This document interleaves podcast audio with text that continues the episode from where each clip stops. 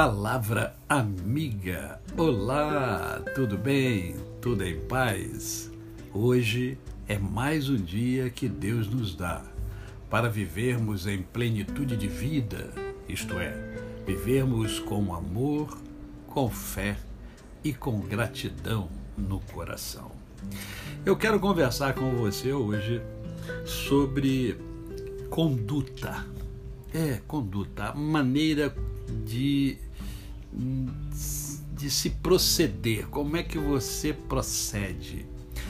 E para fundamentar o que eu quero conversar com você, é, eu quero compartilhar o texto que se encontra em Filipenses capítulo 2, a partir do verso 12, que diz assim: Assim, pois, amados meus, como sempre obedecestes, não só na minha presença, porém muito mais agora na minha ausência, desenvolvei a vossa salvação com temor e tremor, porque Deus é quem efetua em vós tanto o querer como realizar, segundo a sua boa vontade.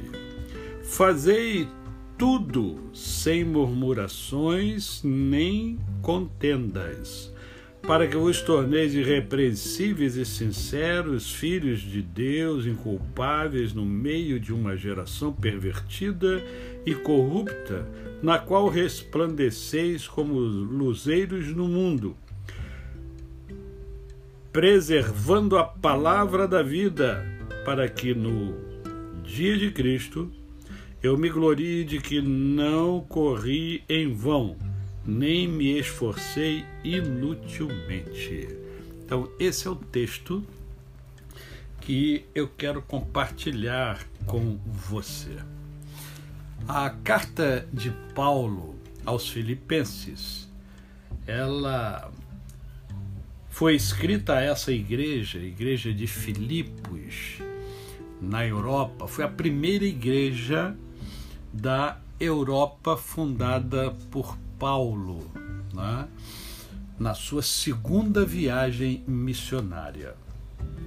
Essa cidade foi fundada por Filipe, Filipe é, da Macedônia, por isso o seu nome é Filipos.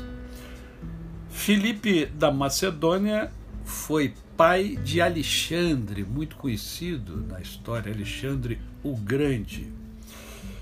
É, Paulo escreve essa carta justamente para ajudar a igreja, os irmãos da igreja, né, a, a comunidade da igreja, a ter uma conduta é, de excelência uma conduta diferenciada. Na verdade, ele mostra o padrão da vida do cristão.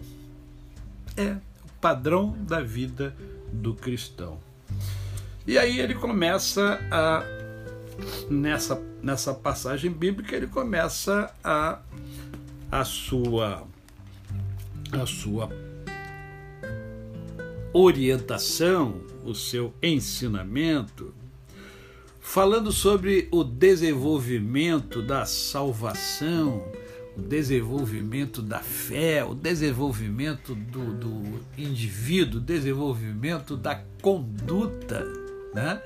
E quando começa então a falar sobre esse desenvolvimento, ele já começa é, falando sobre, no verso 14, falando sobre um assunto muito chato, mas verdadeiro e que a gente precisa tomar muito cuidado com ele, que são as murmurações.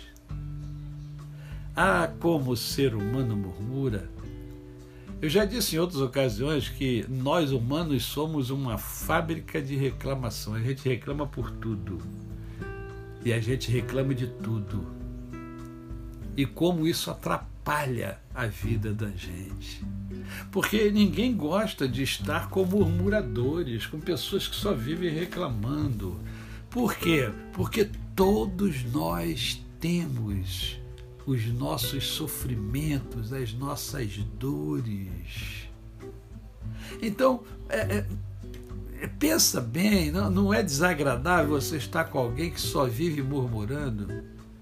Nada tá bom, reclama de tudo. Não consegue agradecer, olha aí a gratidão, não consegue agradecer pelo que tem, pelo que é, pelo que vai ter, pelas conquistas, pelas vitórias, pelas derrotas. Em tudo dai graças. Ah, ah, meu querido, minha querida, se você é um murmurador ou uma murmuradora, é, pense nisso. Diminua a sua quantidade de murmuração. Isso vai fazer bem a você e vai fazer bem àqueles que convivem com você. A você, o meu cordial bom dia. Eu sou o pastor Décio Moraes. Quem conhece, não esquece jamais. Até amanhã.